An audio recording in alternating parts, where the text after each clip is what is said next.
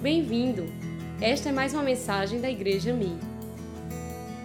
O tema da nossa mensagem hoje é Vencendo o Espírito do Mundo. Diga comigo, vencendo, o Espírito do Mundo. Gálatas, capítulo 1, versos de 1 a 5, diz assim: Paulo, apóstolo, não da parte de pessoas e nem por meio de homem algum, mas por Jesus Cristo e por Deus Pai, que o ressuscitou dos mortos. Verso 2: E todos os irmãos que estão comigo, as igrejas da Galácia, que a graça e a paz estejam com vocês, da parte de Deus, nosso Pai, e do Senhor Jesus Cristo, o qual entregou a si mesmo pelos nossos pecados, para nos livrar deste mundo perverso, segundo a vontade de nosso Deus e Pai, a quem seja a glória para todos sempre. Amém. Vamos orar? Abaixe sua cabeça. Pai, te damos graças, Senhor, pela tua santa, bendita e eterna palavra. Pedimos ao Espírito Santo que ele nos fale, que ele nos instrua. Senhor, eu peço que o Senhor traga pão, pão do céu para nossas vidas hoje. Que a tua palavra, Senhor, seja e caia sobre nós como um orvalho um orvalho de vida e produza os seus efeitos para a tua glória, para a edificação da tua igreja, em nome de Jesus. Todos dizem amém.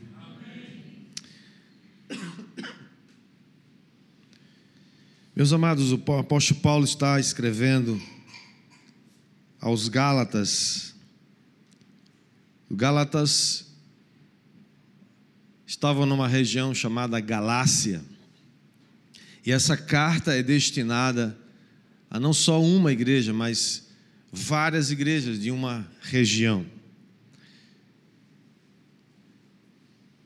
E aqui diz que Jesus Cristo entregou-se a si mesmo pelos nossos pecados para nos livrar deste mundo perverso.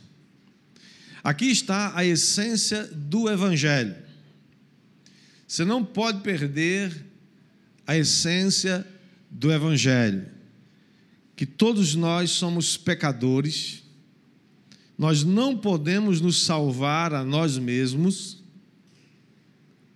nós precisamos de um Salvador, e Jesus Cristo, Jesus o Cristo, o enviado, o Messias, o ungido, que havia de vir prometido no Antigo Testamento, ele foi enviado para nos livrar deste mundo, um mundo descrito nas Escrituras como um mundo perverso e um mundo mau.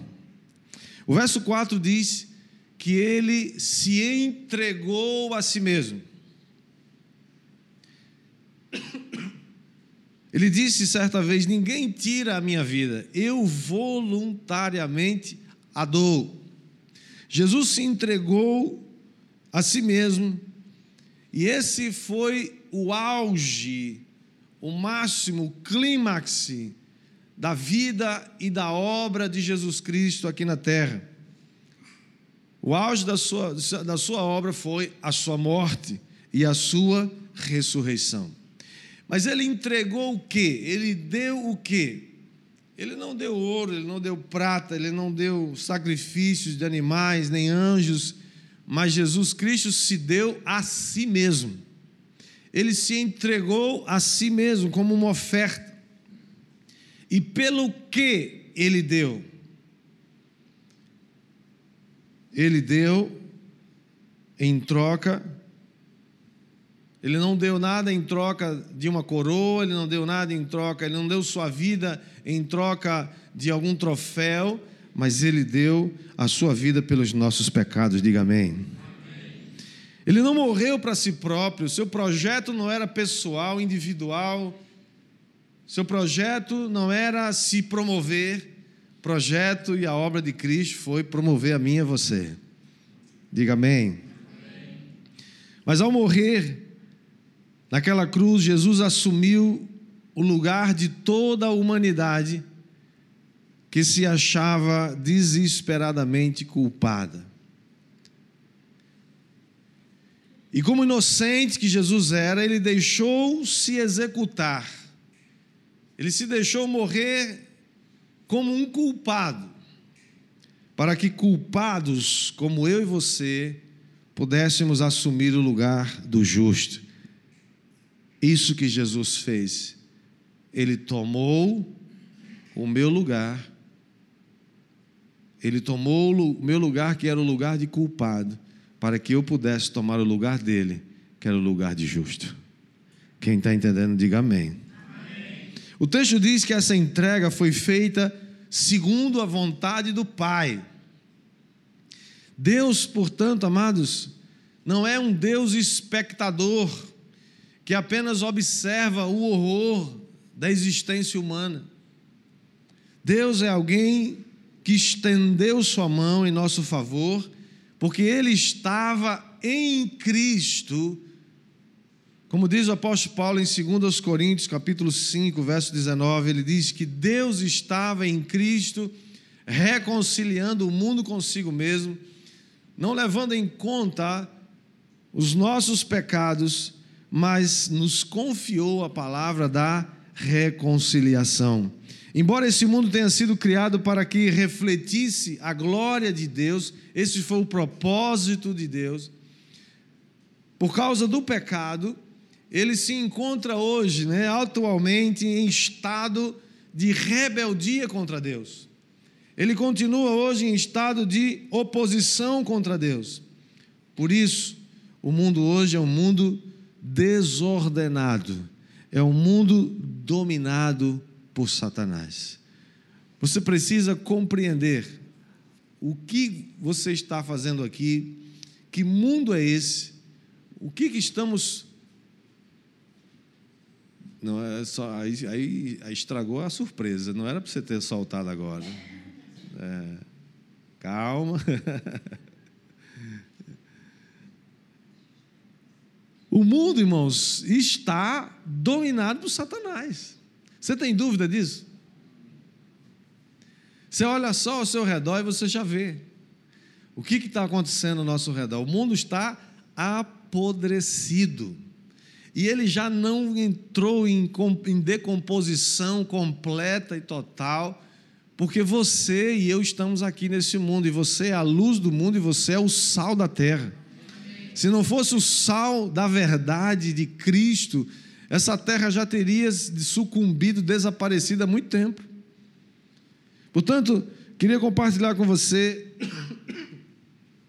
três coisas a respeito do mundo. Esse texto que eu quero ressaltar, desse, desse texto que nós lemos, versículo ah, 4, que diz que Jesus foi entregue ele entregou-se a si mesmo pelos nossos pecados para nos livrar deste mundo perverso. Primeira coisa que eu e você precisamos compreender, agora você pode soltar: o mundo está debaixo do domínio do maligno. Como é que você acha, ou, é, como é que você sabe? A Bíblia diz isso, 1 João capítulo 5, verso 19, diz: Sabemos que somos de Deus e que o mundo inteiro jaz no maligno. Essa palavra jaz não é muito comum para nós, né? Só quando a gente vai no cemitério. Aí tem lá, algumas vezes, tem lá uma, uma frase, né? Aqui jaz os restos mortais do fulano de tal. Ou seja, ali repousa, né? Ali está, ali estão os restos mortais de alguém. O que a Bíblia está dizendo é o mundo todo mundo jaz, está ali, repousa em cima dessa opressão, dessa, dessa força maligna que controla o mundo inteiro. Vivemos num mundo que está em franca oposição a Deus. Um mundo dominado pelo orgulho, pela cobiça. E um homem que é dominado pela cobiça, passa a adorar o objeto da sua própria cobiça, tornando-se um idólatra.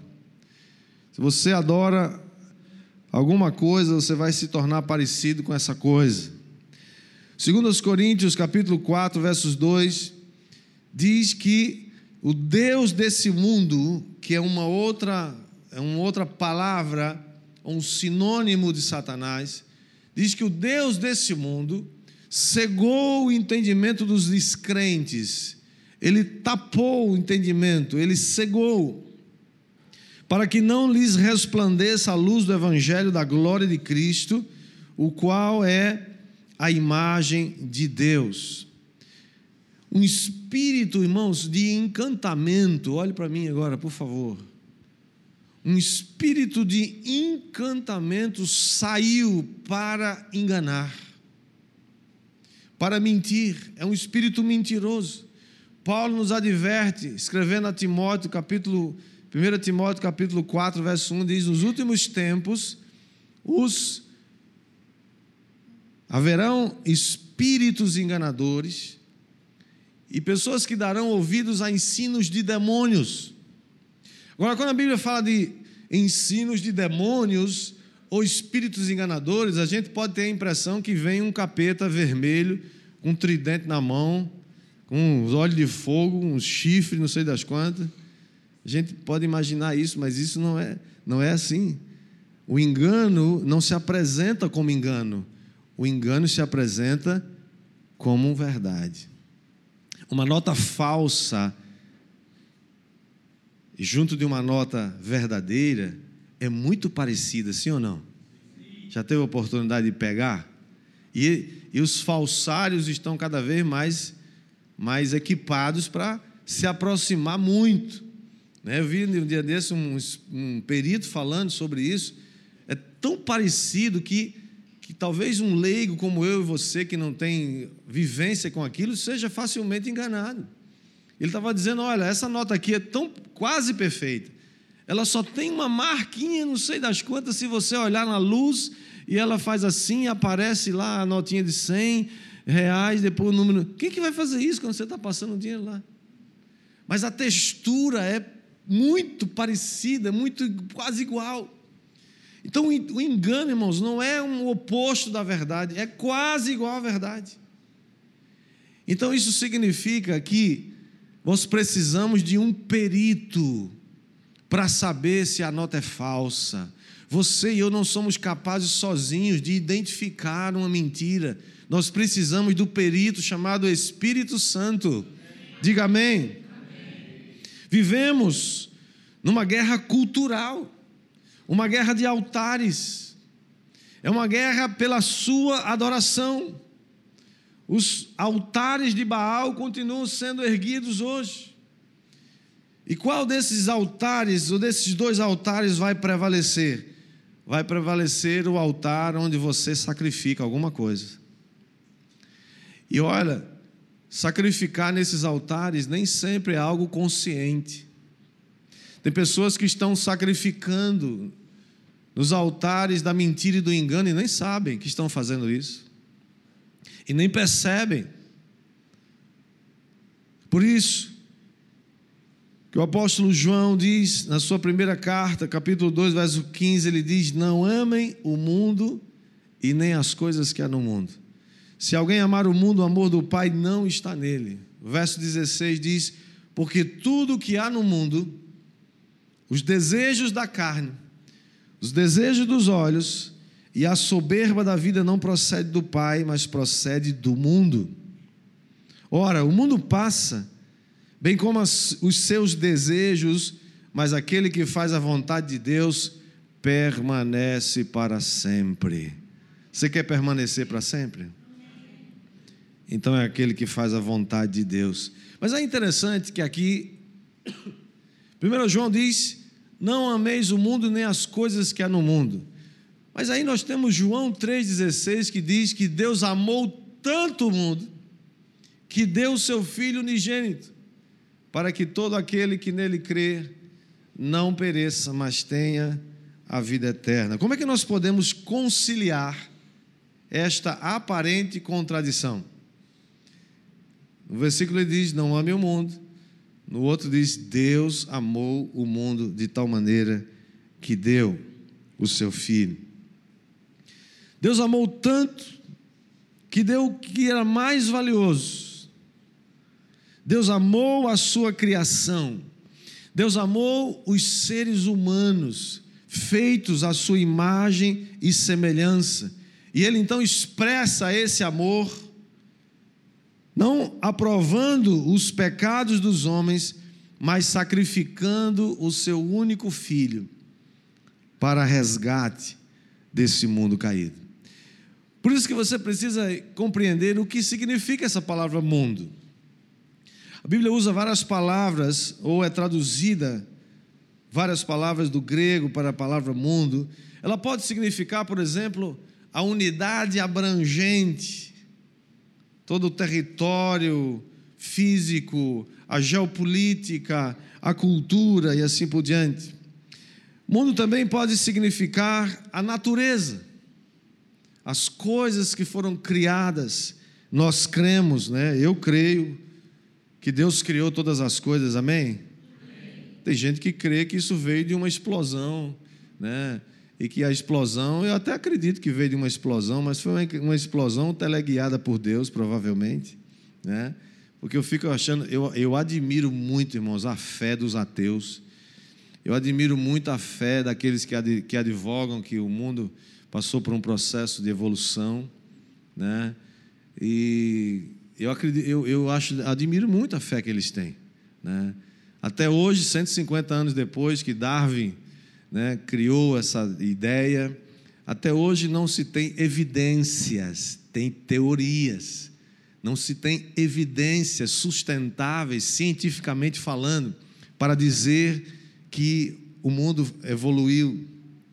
Eu fico muito eu, eu não consigo acreditar que eu, eu, euzinho, eu tenha vindo de uma meba. Minha esposa, linda, maravilhosa, perfeita. Como é que ela pode ter vindo de uma mebinha? Bom, não, não faz sentido, né? Bom, mas a nossa palavra hoje não é sobre, sobre criacionismo, evolucionismo, né?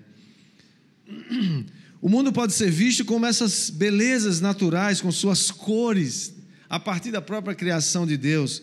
Mas quando o Novo Testamento está falando de mundo, essencialmente ele está falando da humanidade separada de Deus. Ele está falando de, das expressões de desejos, de cobiça, desejo dos olhos, desejo da carne e da soberba da vida, que o verso 16 está falando. Esse é um mundo caído, é um mundo que insiste em desprezar a Deus. E olha, nunca existiu uma época em que o cristianismo fosse tão perseguido quanto é hoje. O desrespeito.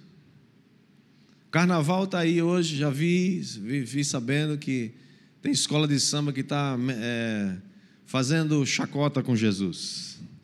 Eles não, eles não param de, de usar né, o deboche. Já chamaram Jesus de gay, já chamaram Jesus de outras coisas. Né? Jesus é, é um homossexual, Jesus é um doido, Jesus é, é tudo, tudo que eles podem. Né? Eles, eles sabem que o cristão, o cristão e o cristianismo não vai pegar uma arma e, e, e fuzilar todo mundo. Eu queria ver esses cabras machos fazer isso com Maomé. Né? Uma escola de samba, botar lá, Maomé é viado, não sei o quê. Queria ver eles fazerem isso. Ah, não fazem, né? Sabe que, sabe que o coco é seco com aqueles caras lá, né? Mas esse é o retrato do mundo, irmãos. Nós estamos ao nosso redor. Um mundo caído que insiste em menosprezar as verdades de Deus, as verdades absolutas. E eles escolheram o caminho do deboche, Deus é tão Deus que permite que eles façam e escolham a sua própria vida. Não é sem razão que Romanos capítulo 1, verso 28, fala a respeito desse mundo caído. E diz assim: E por haverem desprezado o conhecimento de Deus, o próprio Deus, irmão, diga comigo, o próprio Deus, os entregou a um modo de pensar reprovável, para praticarem coisas que não convêm. Estão cheios de todo tipo de injustiça, perversidade, avareza, maldade.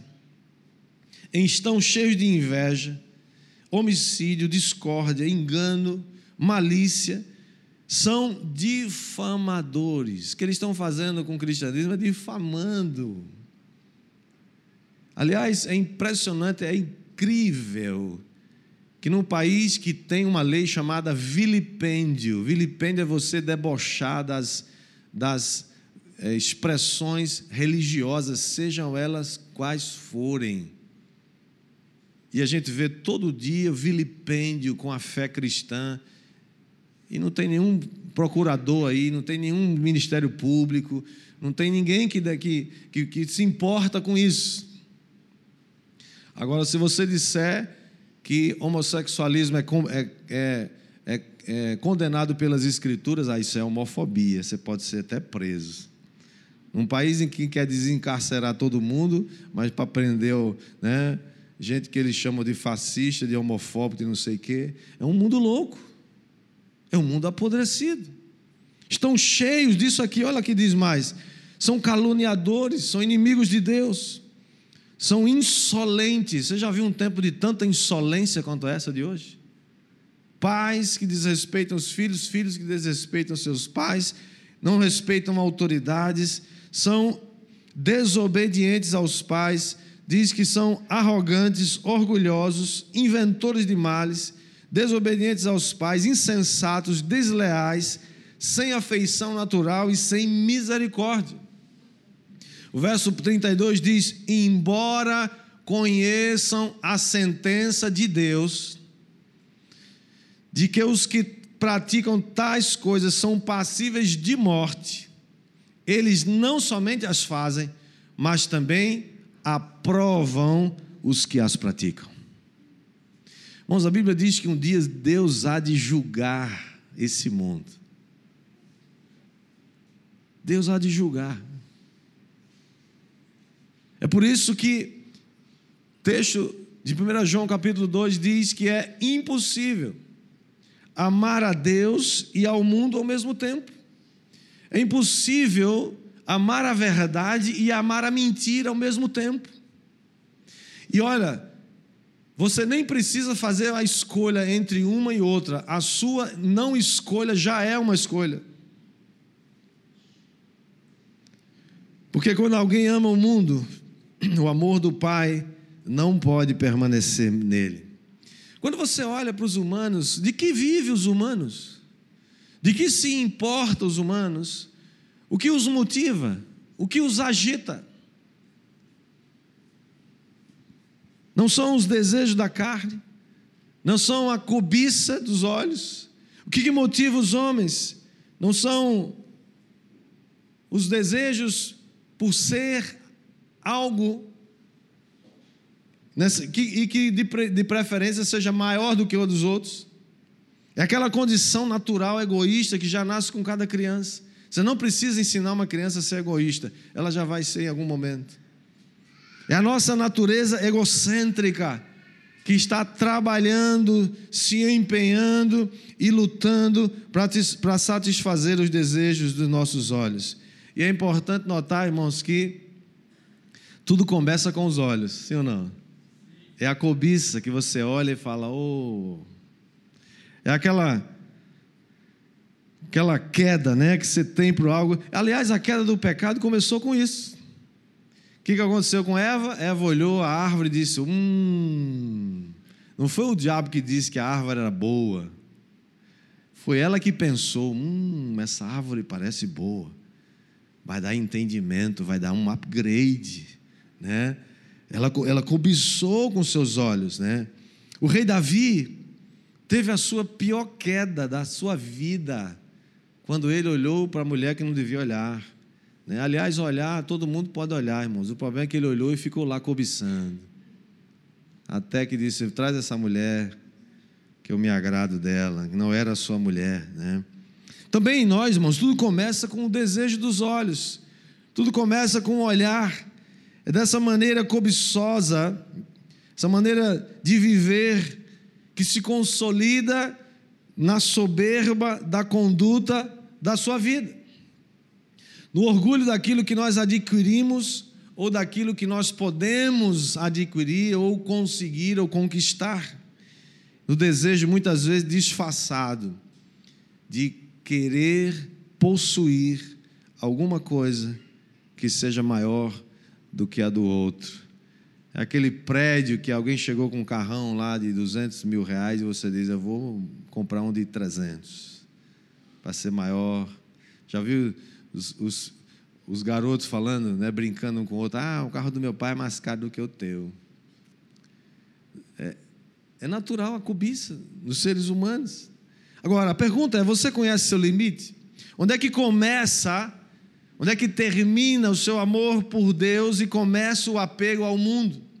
Que, que linha tênue é essa que separa o caminho da vaidade do caminho do contentamento das coisas com Deus? Não é por ser material, irmãos, que o mundo é condenável. Não é porque ele. O mundo não é mal pela sua, por causa da sua criação, das coisas que ele tem, mas porque ele se torna, ou quando ele se torna uma fonte de sedução. Quando ele se torna uma fonte de sedução para o homem caído. O mundo exerce uma atração muito forte sobre nós todos os dias. Sim ou não? É ou não é, gente? O mundo não exerce? Você não. Quem que nunca cobiçou nada aqui?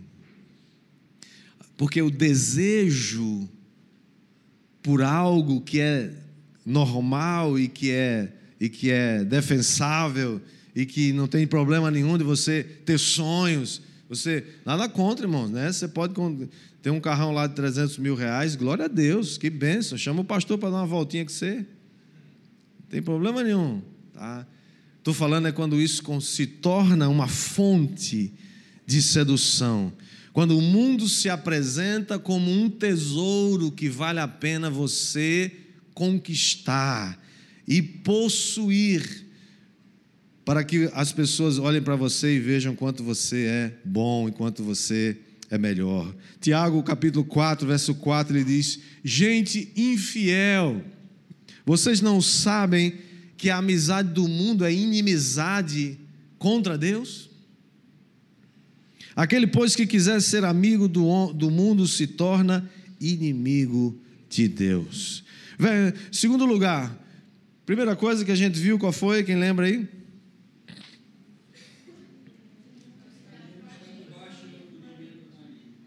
O mundo está debaixo do domínio do maligno. Segunda coisa, nós precisamos, irmãos, rejeitar o espírito desse mundo. 1 Coríntios 2, 12 diz: E nós não temos recebido o Espírito do mundo, mas temos recebido o Espírito de Deus, para que conheçamos o que por Deus nos foi dado gratuitamente. O mundo, irmãos, olhe para mim agora, por favor. O mundo é regido por um complexo de regras de valores, de princípios que foram produzidos e são mantidos por Satanás. Os reinos desse mundo estão debaixo do poder de Satanás. Os parlamentos desse mundo estão debaixo do poder de Satanás. As coisas ao seu redor estão debaixo do poder de Satanás. O poder de Satanás não é maior do que o poder que está em você. Ah, ainda demorou, hein? Demorou. Mas existe, é uma realidade. O Senhor Jesus nos advertindo a respeito do poder desse mundo, ele chama de as preocupações do mundo. A maioria, escute isso, a maioria das angústias, das lutas, das pressões que você passa na sua vida não são decorrente de demandas é, normais da sua vida, são fruto das preocupações desse mundo. Em Lucas 21, 34, o Senhor está falando dizendo: tenham cuidado para não acontecer que o coração de vocês fique sobrecarregado com as consequências da orgia, da embriaguez e das preocupações desse mundo. E para que aquele dia não venha sobre vocês repentinamente. O que são as preocupações do mundo, irmãos?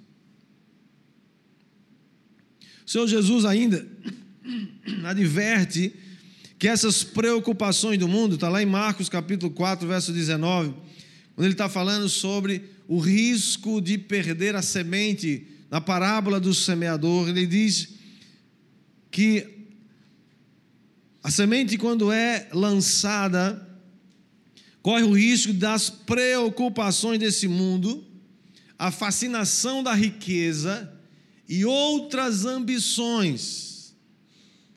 Irmãos, é muito tênue a linha que separa uma verdadeira, sensata ambição. Todo mundo tem que ter uma ambição na vida.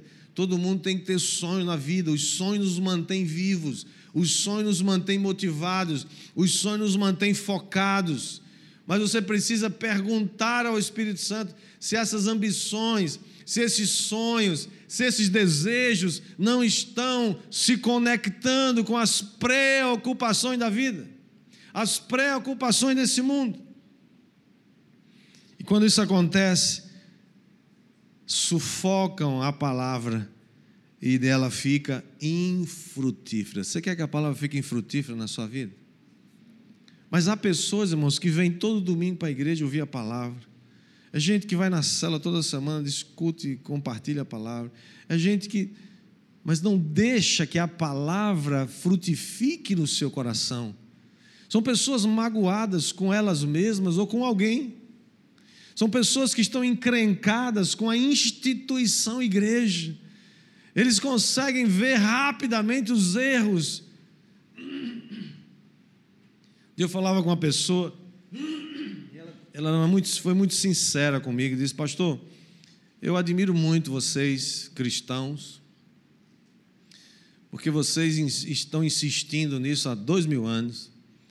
Vocês, e tem, tem, e tem pastores que eu admiro porque a gente olha, vê eles falarem, a gente sente que eles estão, eles estão falando de uma coisa que eles têm convicção. Mas eu não acredito naquilo que eles falam.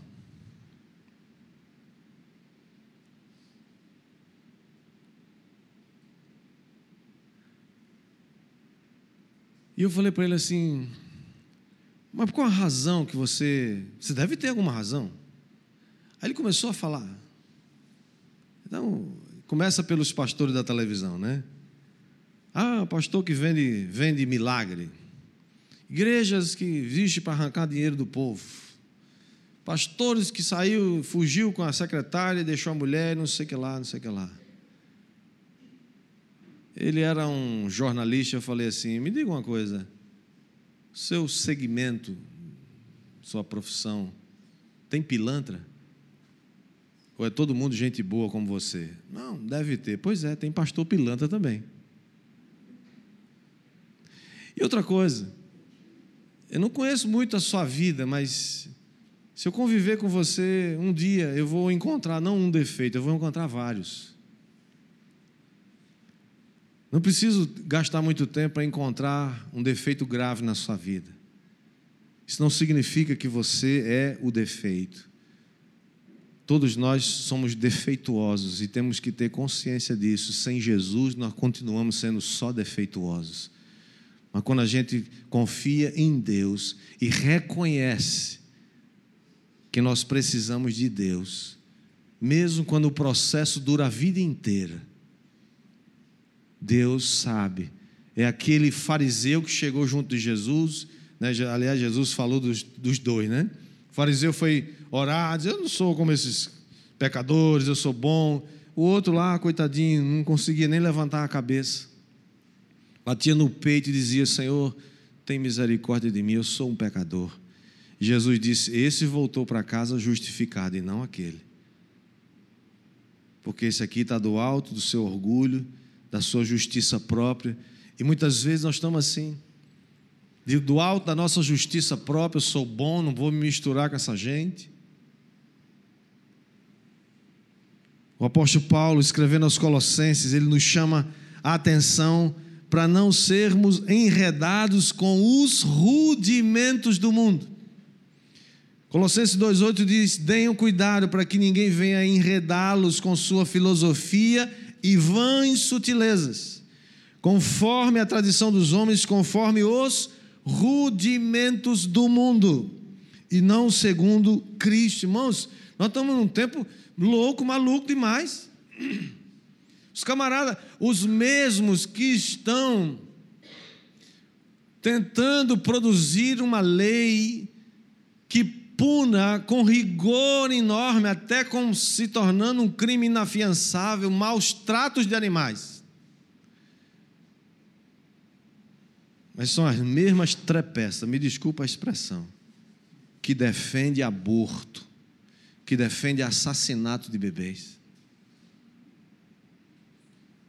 Você pode imaginar um mundo doido, desse? Eles se contradizem toda hora. E é isso que eu falava, irmãos: um espírito de encantamento saiu para enganar as nações. E só não vai ser enganado, sabe quem é? Quem tem o Espírito Santo de Deus, esse não vai ser enganado. Você tem o Espírito Santo de Deus? Se não tem, prepare-se para ser enganado. E você vai aplaudir mentira sem saber que está fazendo isso. O mundo, o espírito desse mundo, ele gera nas pessoas um apetite insaciável. É, é, é apetite por dinheiro, por fama, por prestígio, por popularidade é um apetite por reconhecimento, por prazer. Vivemos no século do prazer. Tudo vale pelo prazer. Você está bem? Não, se está tá tudo bem, se você gosta. Você está fazendo? Não, mas se está bem, tudo bem. Você não está ofendendo ninguém. Por esse prisma, irmãos, o mundo parece muito mais fascinante, muito mais atraente do que o chamado de Jesus para entrar pela porta estreita e se manter no caminho apertado. Esse é o problema, irmãos. É mais fácil a gente entrar pela porta larga. Tá tudo bem, todo mundo é inclusivo, não se fala de pecado, não se fala de nada. Tudo é uma questão de escolha sua. Você é que é dono da sua vida. Você é que faz sua moral. Você é que escolhe o caminho que você quer, você escolhe. Deus nos deu essa liberdade, é verdade. Mas saiba que lá na frente vai ter um, vai ter um acerto de contas. Quer você goste disso ou não, vai ter acerto de contas. Quer você fuja disso ou não, vai ter acerto de contas. O, o, a porta pode ser larga agora, o caminho pode ser largo agora que conduz à perdição. Mas uma hora ele vai se estreitar e vai, vai desembocar naquele dia que todo mundo vai comparecer diante do tribunal de Jesus. Diga misericórdia. Terceiro e último lugar. O mundo, o espírito do mundo é um inimigo a ser vencido. Diga, eu vou vencer o espírito do mundo. Lucas 4, 6 Jesus estava lá sendo tentado pelo diabo.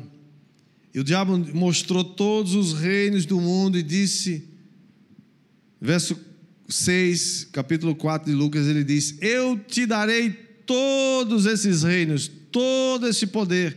A glória desses reinos é tua, porque ela me foi entregue e eu dou a quem eu quiser. E o verso 7 ele diz: Tudo isso te darei se prostrados. Não, não, não é Tiago 4, 7, não, não. Segura aí. o 7 não está aí, eu estou só mencionando.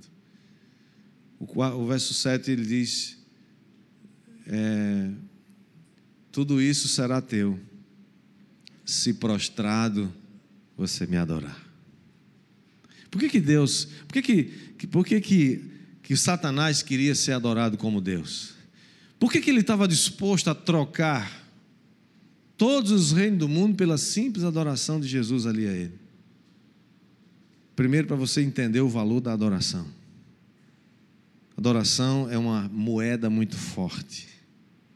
E segundo, para você saber